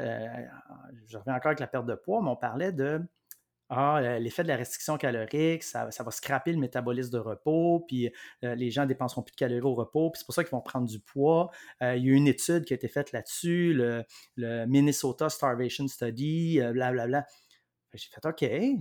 Je sais où cette étude-là? Je cherchais, je cherchais, je ne la trouvais pas. Puis il y avait plein de monde qui assistait. J'allais voir la référence. Je n'ai pas accès aux documents. Je n'ai pas capable, pas de version électronique parce que c'est une affaire qui date de la Deuxième Guerre mondiale. que, finalement, ben, je trouve ça sur une, écoute, une librairie en ligne qui est située en Angleterre, qui a le, livre. Fait que, en réalité, c'est deux livres, deux tomes. Écoute, je commande ça, je commence à lire, puis je réalise que, voyons donc, c'est pas ça tout qu'ils disent. C'est pas ça que l'étude, c'est autre chose. L'étude, c'est l'étude, il ne regardait pas la perte de poids, il regardait la réalimentation après. En tout cas, il y a plein de choses. Puis là, en lisant ce livre-là, j'ai appris tellement d'affaires, j'ai trouvé ça super intéressant. Puis j'ai réalisé qu'il y a plein de monde qui cite ça tout croche. Mmh fait que, tu sais, d'aller voir les références, c'est pas juste une question de je te demande tes cartes pour savoir si tu as 18 ans, si tu peux rentrer dans le bar ou non. Tu sais, c'est pas ça. C'est intéressant. Tu vas apprendre quelque chose. Puis, ben oui, ça prend du temps à apprendre. On n'est pas rendu à se faire uploader en quelques secondes euh, des connaissances. on n'est pas dans la matrice. On se fait pas plugger derrière la tête pour euh, rentrer dans un monde euh, virtuel. puis, Exactement. Je trouve ça intéressant un peu ce que tu mentionnes là-dessus parce que pour les gens qui ne le savent pas, puis je pense qu'il y a peut-être plus de gens qu'on pense qu'ils ne le savent pas, c'est des fois, il y a un peu une lâcheté académique qui se produit lâcheté académique, là, on, s'entend, les gens vont toujours essayer de bien faire dans leur travail pour pouvoir enchaîner la, prochaine promotion, avoir leur permanence, ces choses-là. Mais ce que tu mentionnes là, c'est que des fois, il y a bien des personnes qui vont prendre une étude qui a été citée dans une autre étude, puis là, ils vont juste copier un peu la même conclusion, puis la rephraser sans lire l'étude originale. Puis si je me rappelle, dans la rédaction de ma thèse, j'étais comme non, toutes les références qu'ils ont dans ma thèse, je veux les avoir lues parce que justement, je vais me faire challenger à la fin par rapport à ça. Puis il y a un de mes collègues, à quelque part dans le monde, qui me dit Ah, mais Frank, moi, j'ai pas le temps de faire ça. fait tu sais, je suis comme, mais c'est un choix, ça qu'il faut faire. Mais les gens, je pense que tout le monde devrait être conscient qu'il y a des personnes qui vont agir dans ce sens-là. Puis ça devient difficile. Je l'ai fait à certains endroits, dépendamment de la référence. Je l'ai pas fait dans tout, mais dans ma thèse, j'étais comme, non, non, je vais vraiment ça de ce que je fais. Mais ça, arrive, ça, puis il faut être conscient de le faire. Mais là, moi, je vais te dire justement, moi, un peu ma méthode pour suivre justement les influences sur les, internets, comme diraient certaines personnes. Euh, moi, j'aime ça dire, OK, je me cherche quelques personnes de référence, euh, je vais les challenger, puis je vais les tester abusivement dans les premiers articles, dans les premières fois qu'ils ont des podcasts. Puis une fois que j'ai gratté un petit peu, ben là, comme je vais, je vais leur donner un lousse, puis je vais comme me fier à cette personne-là pendant un certain temps. Puis ce que je vais faire en combiné, généralement, je vais discuter de ça. Tantôt, je te parlais de mon ami qui est médecin plus pour la longévité et tout ça, avec ses multiples intérêts. C'est généralement le genre de personne qui est autour de moi qui est comme, tu sais, si la personne a dit n'importe quoi, comme il va le challenger. C'est clair, il n'en manquera pas une. Puis je me dis souvent, quand je mets ces deux choses-là ensemble, je me dis, je ne devrais pas trop me tromper, ou du moins, je devrais pas. On, va se tromper, c'est inévitable, un peu comme tu mentionnais tout à l'heure. Dans 10 ans, on va se rendre compte qu'on a, a, fait des erreurs. Tout le monde va s'en rendre compte. On fait tous des erreurs à gauche et à droite. Mais je me demande, selon toi, selon ta perspective, qui est riche à mes yeux, comme est-ce que c'est suffisant de faire ça? Sinon, comment est-ce qu'on le complémente? Bien, première question, c'est est-ce que tu peux faire plus? si tu ne peux pas faire plus, la question ne se pose pas, ben, c'est suffisant, c'est ce que tu peux faire. Euh, puis une question de temps, une question de priorité. Tu ne peux pas passer 99% de ton temps à questionner les choses, à, essayer d'aller revoir, puis 1% à diffuser de l'information. Mmh. Tu vas te faire noyer dans tous ceux qui, 99% de leur temps ne se posent pas de questions, puis ils garochent tes infos. Ouais. Fait qu'il y a un équilibre à trouver là-dedans qui est, propre à chacun. Puis je pense que ça dépend beaucoup du niveau de curiosité de chacun. Euh, moi, je suis curieux. Les, vieilles affaires, ça, me passionne. les vieilles études, euh, euh, Lavoisier, moi, ça, me fait triper cette époque-là. Je trouve que c'était ton du monde brillant qui faisait des affaires incroyables avec même pas d'ordinateur, même pas de machine à calculer. Moi, je trouve que de remettre en question, pour moi, c'est gratifiant quand je peux aller fouiller puis apprendre quelque chose puis mieux comprendre des bases. Mais ça fait en sorte que je reste souvent dans les bases. Mmh. Je ne vais pas dans, sortir quelque chose d'hyper sexy, une grosse nouveauté primaire, j'ai découvert telle molécule, puis moi, je, pense que toute ma carrière, je vais rester à essayer de comprendre les bases puis mieux les expliquer. Puis moi, c'est mon créneau, je vis bien avec ça. Fait que, on a-tu besoin d'aller tout vérifier? Ben, ça dépend de ton niveau de confort, puis ça dépend de ton niveau de curiosité, puis l'autre chose, du niveau de risque. C'est-à-dire que l'information que tu transmets, mmh. euh, c'est quoi le risque que ça cause des problèmes? Mmh je pense que ça, c'est à considérer. si tu parles de la couleur des papillons, comment ça apparaît, pourquoi sont telles couleurs, euh, pense pas que ce soit quelque chose qui menace la planète, qui menace la vie d'individus, qui, tu sais, peut-être que là, tu sais, puis là, probablement qu'un botaniste, un biologiste me dirait non, c'est super important. Mais tu sais, je trouve que c'est moins grave. Si tu t'adresses, tu vas donner une conférence sur euh, la santé et l'activité physique dans une école primaire.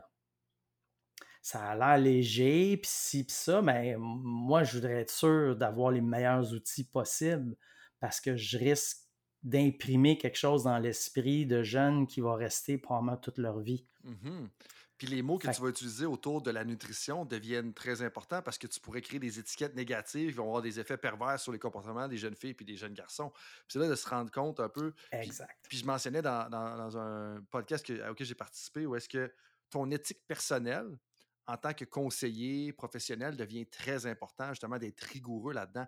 Mais l'aspect de niveau de risque, je pense que j'avais pensé inconsciemment, mais je trouve ça intéressant que tu mettes une étiquette là-dessus. Puis je, veux soulever un point que tu as mentionné connaître bien ses bases. Je pense que des fois, mmh. on, se fait embarquer par les choses qui sont sexy, justement. Puis là, je vais prendre la diète cétogène parce que c'était ça. À une autre époque, c'était la diète paléolithique. À l'autre époque, c'était une autre affaire, une diète en général. Mais tu sais, des fois, on se fait attirer par les choses qui sont sexy. Mais admettons, tu veux être en forme, puis être un bon athlète. Si tu gères bien tes macronutriments, que tu passes 6 heures à t'entraîner par semaine ou 300 minutes ou peu importe comment tu veux le calculer, comme à la base, là, puis que tu es actif ou que tu fais tes 10 000 pas par jour, là, peu importe, un peu comme si tu maîtrises bien ces éléments-là de base, comme tu vas être capable d'aller loin.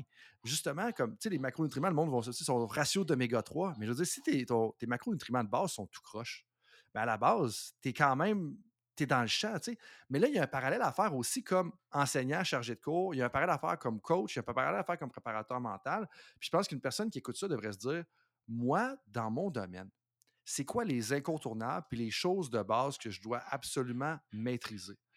moi, je peux dire que mmh. dans mon domaine, il faut que je sois à jour avec la littérature, que je continue à me perfectionner dans mes méthodes de questionnement pour mes entraîneurs, pour leur ramener à réfléchir sur ce qu'ils ont fait. Puis après ça, je veux dire, ça va quand même bien là-dessus. Après ça, on, peut, on peut continuer à aller plus loin, mais ça, il faut toujours que je maîtrise mes bases, je suis au courant des, je suis au courant des différents courants, puis après ça, que j'ai des bonnes méthodes de questions pour amener les gens à faire des réalisations sur ce qui s'est passé dans leur pratique. Après ça, ça va bien. c'est exactement ça. Puis tu sais, c'est avec tes bases, c'est là que tu peux avancer. C'est là que tu vas te rendre compte que tes bases, c'est pas si simple. Tu sais, tu parles, mettons, des macronutriments, euh, tu dis, OK, ben, protéines, je n'ai-tu assez? OK. Puis si tu creuses un petit peu plus, tu sais, c'est quoi OK en protéines? OK, j'ai ma quantité correcte selon telle étude, selon telle recommandation. Alors ça, c'est quoi une protéine? Ça sert à quoi? Là, tu peux creuser un petit peu plus parce que tu sais c'est quoi. Mmh là, tu réalises que, oh, il y a à peu près 30% des protéines que j'ingère qui s'en vont vers le muscle. Ça veut dire qu'il y a 70% qui s'en va faire autre chose. Hey, c'est quoi le rôle des protéines? Là, tu peux partir et tu vas aller dans quelque chose de vraiment loin. Mais je pense que c'est ça, c'est pas sexy. Tu sais, moi, les, mettons les cours en ligne là, que, que, que, je vends sur mon site, c'est les, les cours les moins populaires, pour moi, c'est les cours les plus importants. Puis je suis obligé de trouver une approche hyper weird pour essayer de les vendre. Tu sais, j'ai un cours sur la physiologie de l'exercice. Pas, pas un cours sur la physiologie de l'exercice en ligne. Il n'y a personne, a pas un entraîneur qui va aller acheter ça. Mmh Parce qu'ils ont fini leur bac, sont bien contents de ne plus avoir à, toucher à ça. Puis c'est pas grave s'ils ne comprennent pas. Juste à le faire courir plus vite, il y a juste à le faire lever plus pesant. La physiologie, ça n'a rien à voir. Si je fais un cours sur euh, comment lever plus pesant grâce à l'orientation euh, de, de l'annulaire au niveau de la main. Écoute, là, là, je vais avoir du monde. Je vais avoir du monde, c'est sûr, que ça soit vrai, que ça soit pas vrai. Tu sais, c'est. Puis mon cours de physiologie de l'exercice, été obligé de leur vamper en disant ben, ça va être un cours sur la physiologie de l'exercice des zombies. Là, j'ai réussi à attirer du monde parce que c'était le prétexte des zombies, puis là, on essaie une approche différente. Mais ça demeure de la physiologie de l'exercice de base. Uh-huh c'est pas attrayant. Fait que les bases, c'est pas sexy, comme tu disais, ça, ça, ça attire personne. Tu veux savoir c'est quoi le edge. Les mmh gens ne comprennent pas que le edge, c'est comme de dire Moi, je vais avoir le record du monde. Je vais avoir le record du monde du 100 mètres. Je veux commencer par ça. Ben, il faut que tu apprennes à marcher, il faut que tu apprennes à courir, il faut que tu apprennes à faire tes départs. Tu as tout ça à faire qui est super intéressant. Mais les gens, non, non, moi, je veux faire le record du monde tout de suite. Ouais, puis. C'est souvent ça. tu parles du edge, tu sais, puis le edge, dans, il y a peut-être un an, j'étais avec un groupe de conseillers aux entraîneurs, des gens à différents endroits. Je vais en nommer deux pour juste que les gens comprennent le calibre. Tu sais, il y a un gars qui est avec le Chelsea FC, il y a un gars qui est avec Swimming Australia. Comme dans ce genre de calibre-là, il y a des gens qui, clairement, qui sont à des hauts niveaux. Puis on parlait d'une histoire de cas où est-ce qu'il y avait un entraîneur qui avait approché une de ces personnes-là, puis qui disait Ah, ben, euh, je veux vraiment que je, t'ai appelé parce que je voulais avoir le edge, je voulais avoir le edge. Puis la réaction de cette personne-là, à laquelle j'ai trop haute estime dans, ce groupe-là de, 18 personnes, avait, avait dit Attends un peu, on peut-tu arrêter là, de chercher le edge puis s'occuper du 99% de base comme si tu maîtrises le 99% de base, tu vas être dans le top au monde. Mais c'est que tout le monde est tellement attiré par la petite mmh. nanane que ça ne fonctionne pas. Pierre Boulin, quand tu parles du edge, moi, ça me ramène tout le temps à cette histoire-là de dire occupons-nous du 99%. Puis l'autre point que je veux faire, que tu as mentionné tout à l'heure, puis que je pense qu'il est très important à soulever, c'est que faut faire en fonction du temps qu'on a, puis pas sombrer dans euh, analysis by paralysis ou euh, euh, paralysis by analysis. Paralysis by analysis. C'est-à-dire qu'on est paralysé à tel point qu'on analyse. C'est là que moi, je, que je recommanderais aux gens, puis que soit que tu te bloques un certain temps régulièrement, dire OK, dans ce là je vais questionner, je vais chercher, ou même à travers l'année, dire Hey, moi, là, juillet, août, c'est relax. Dans mon cas, c'est vrai. C'est relax, juillet, août. Ben, c'est dans ce temps-là que je vais comme vraiment pousser à fond, questionner, chercher et tout ça. Le résultat, je vais me mettre à jour, je vais me tenir au courant, puis je vais questionner encore plus profond peut-être. Peut-être que c'est deux fois par année, trois fois par année, quatre fois par année, peut-être que c'est hebdomadaire, mensuel, mais trouver un rythme qui vous permet de ne pas sombrer dans la paralyse par l'analyse. Ouais.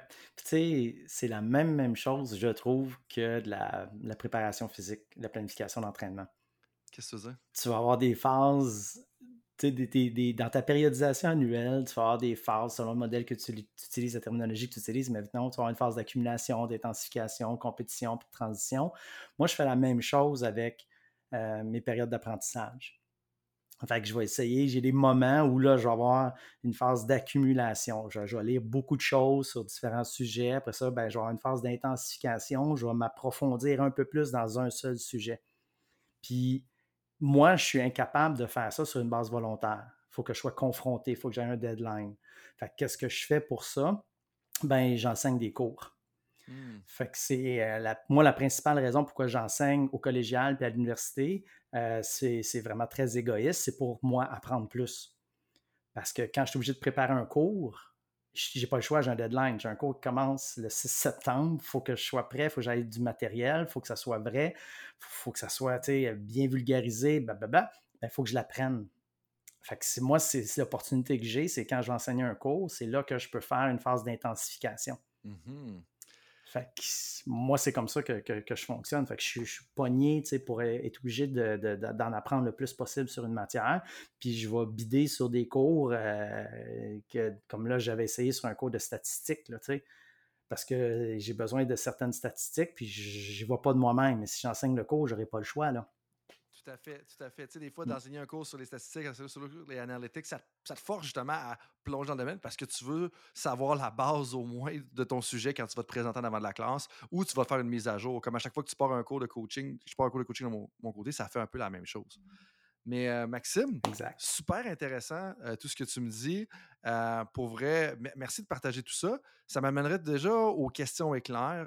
J'en ai trois pour toi qui permettent, un, d'en savoir un petit peu plus sur la personne là, qui est derrière le micro à qui on a parlé aujourd'hui. Quelqu'un qui te croise un peu plus tard. Ils ont, quelque chose à te parler puis à continuer un peu la conversation.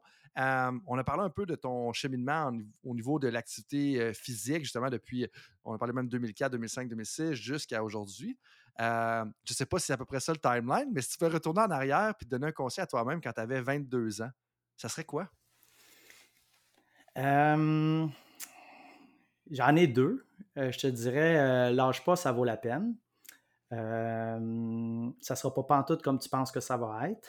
OK. Puis le deuxième, je te dirais, fais preuve d'humilité. Ça va t'éviter bien des pépins, puis tu vas te faire plus d'amis. OK. Mm. Puis, euh, est-ce que c'est quelque chose que tu trouves qui est pas assez présent en général aussi?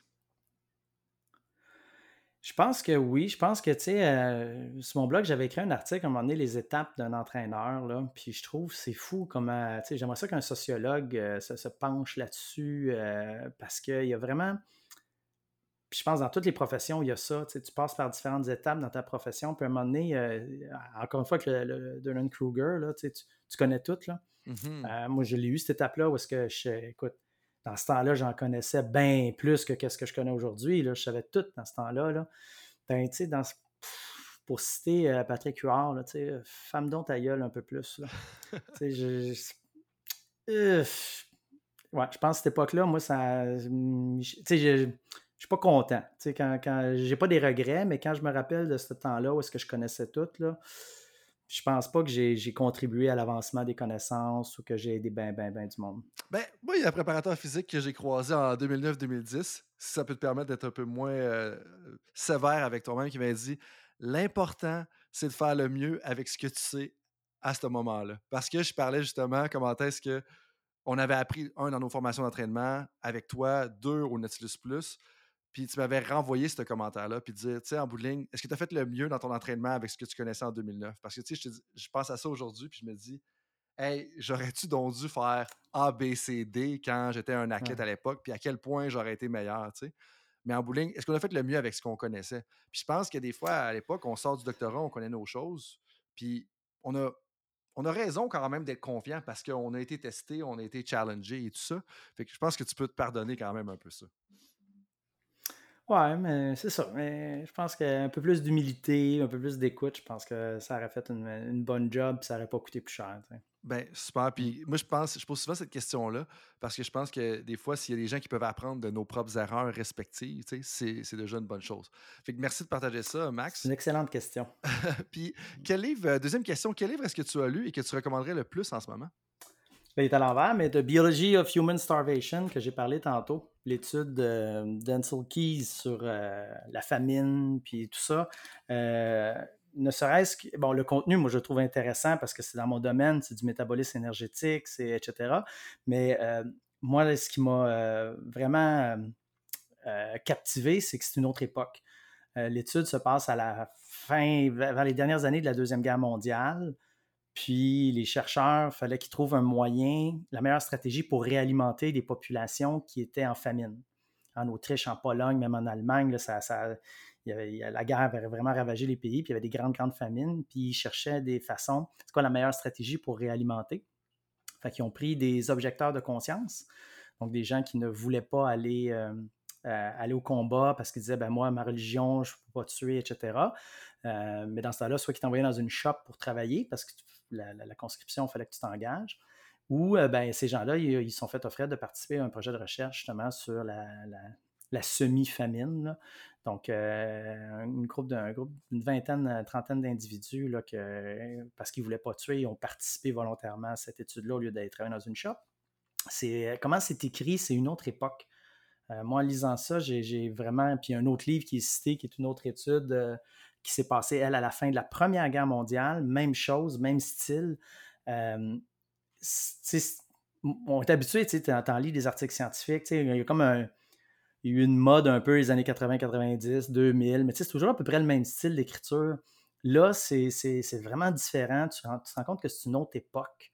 C'est dans les années 30, 40. Euh, en tout cas, moi, j'ai vraiment tripé juste sur l'aspect historique. Mmh. Comment c'était différent, comment ils concevaient la science différemment, les, les affaires qui se posaient comme question que, hey, encore aujourd'hui, on se pose cette question-là. Puis, euh, fait que j'ai. Mais je suis conscient que ce ne sera pas un best-seller, puis que la majorité de, ton auditoire ne pas là-dessus. Là. Mais euh, moi, j'ai bien aimé ce livre-là. Ben, il y a peut-être des personnes qui. Ça, va peut-être te surprendre, mais je pense qu'il y en a qui vont être intéressés par ça. Puis moi, ça me fait penser à quel point que des fois, je pense qu'on devrait plus s'attarder à l'histoire de notre domaine, que ce soit le soccer, le mmh. basketball, que ce soit la physiologie de l'exercice, la nutrition, euh, peu importe, l'entraînement, tu sais je pense que même dans l'entraînement, si on retournait à ce que les méthodes d'entraînement, justement, des, des Polonais ou des Russes à l'époque, où il y avait peut-être des aides exogènes là, qui, venaient là-dedans, mais quand même, il y a des choses intéressantes à voir que tu peux peut-être adapter justement par rapport à aujourd'hui. Mais dans cette perspective historique-là, si on regarde dans le futur, euh, qu'est-ce qui va devenir un avantage compétitif dans le monde du sport dans 10 ans, selon toi? Écoute, ça va peut-être te surprendre.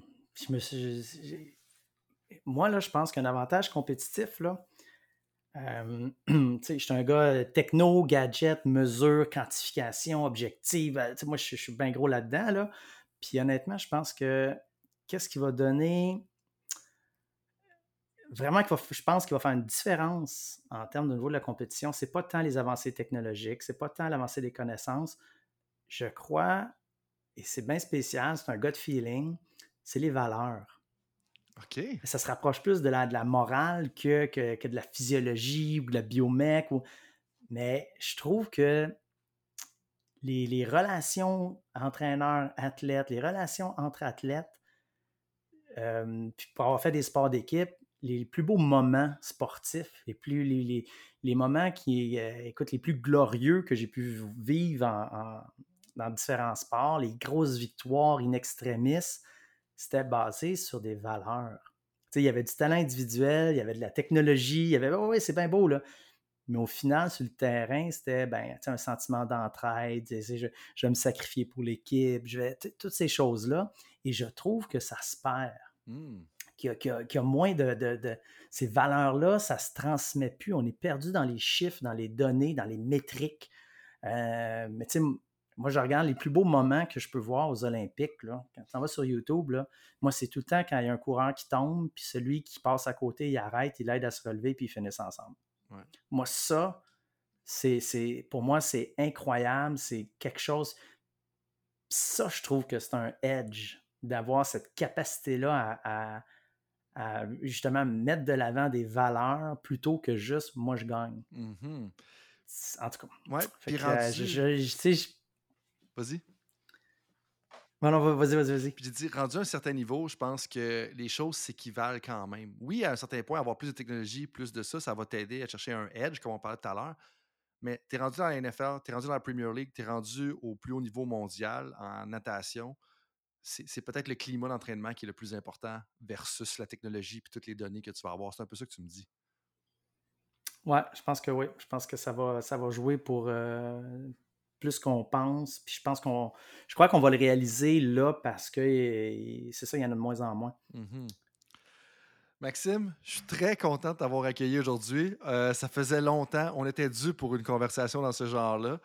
Euh, avant qu'on termine ça, je te laisserai peut-être le mot de la fin puis dire euh, comment est-ce que les gens peuvent te rejoindre s'ils ont des questions. Oui, ben, pour, euh, mot de la fin, premièrement, un, gros merci. J'apprécie sincèrement de, me faire inviter. Je trouve que c'est un, un, honneur, c'est un privilège. Puis, euh, je veux juste souligner l'importance du travail que tu fais. tu donnes une dimension importante, entre autres, à, la francophonie là-dedans. Puis, je pense que euh, tu le fais bien. Fait que, ben, un, bravo à toi.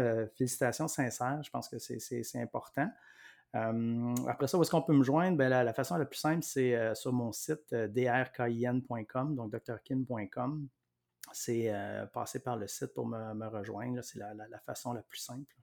Ben, super. Merci beaucoup de tout ton partage dans la dernière heure et demie à peu près. On va mettre toutes ces informations-là dans la description de l'épisode, comme on le fait. On va, on va donner aussi les liens si les gens ont des questions et veulent te rejoindre. On va mettre les références, les personnes mentionnées ci-dessous. Merci beaucoup, Maxime, d'avoir été là. Euh, on va se reparler probablement une autre fois. J'ai hâte de voir un peu qu'est-ce que tu vas gratter, euh, qu'est-ce que tu vas approfondir un peu dans l'histoire de la physiologie et de l'entraînement dans euh, les, les, prochaines années. Là-dessus, tout le monde, merci d'avoir été là pour un autre épisode de Temps d'arrêt et on se dit à la prochaine.